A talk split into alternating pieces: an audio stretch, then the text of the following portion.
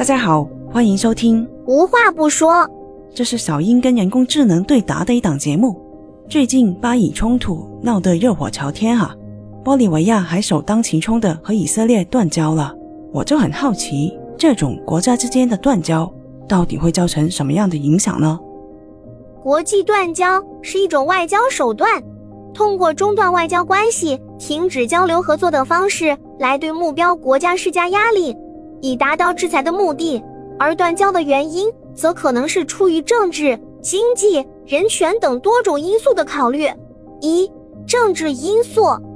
国家之间的政治立场、意识形态差异、领土争端等问题可能导致断交。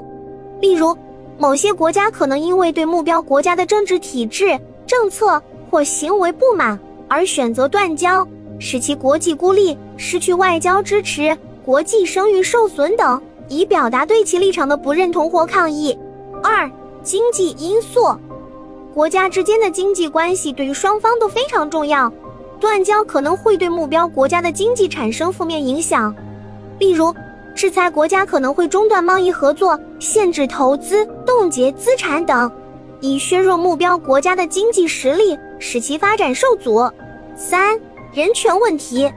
如果一个国家被认为严重侵犯人权、违反国际法或进行种族歧视等，其他国家可能会以断交的方式对其施加压力，以推动其改变政策或行为。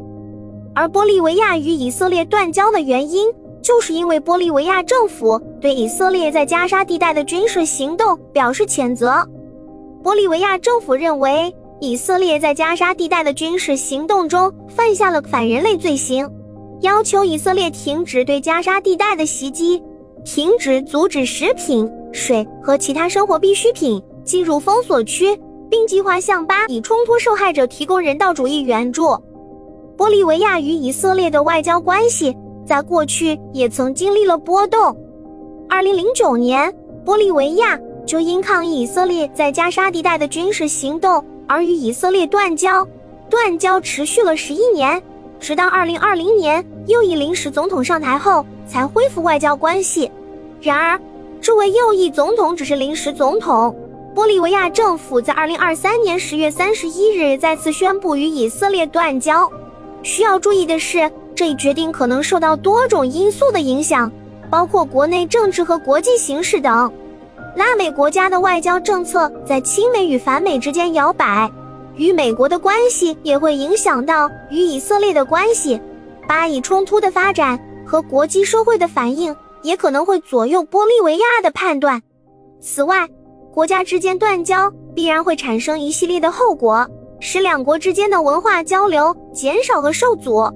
文化互鉴是不同文化之间相互学习、借鉴和融合的过程，有助于促进文化的多样性和创新。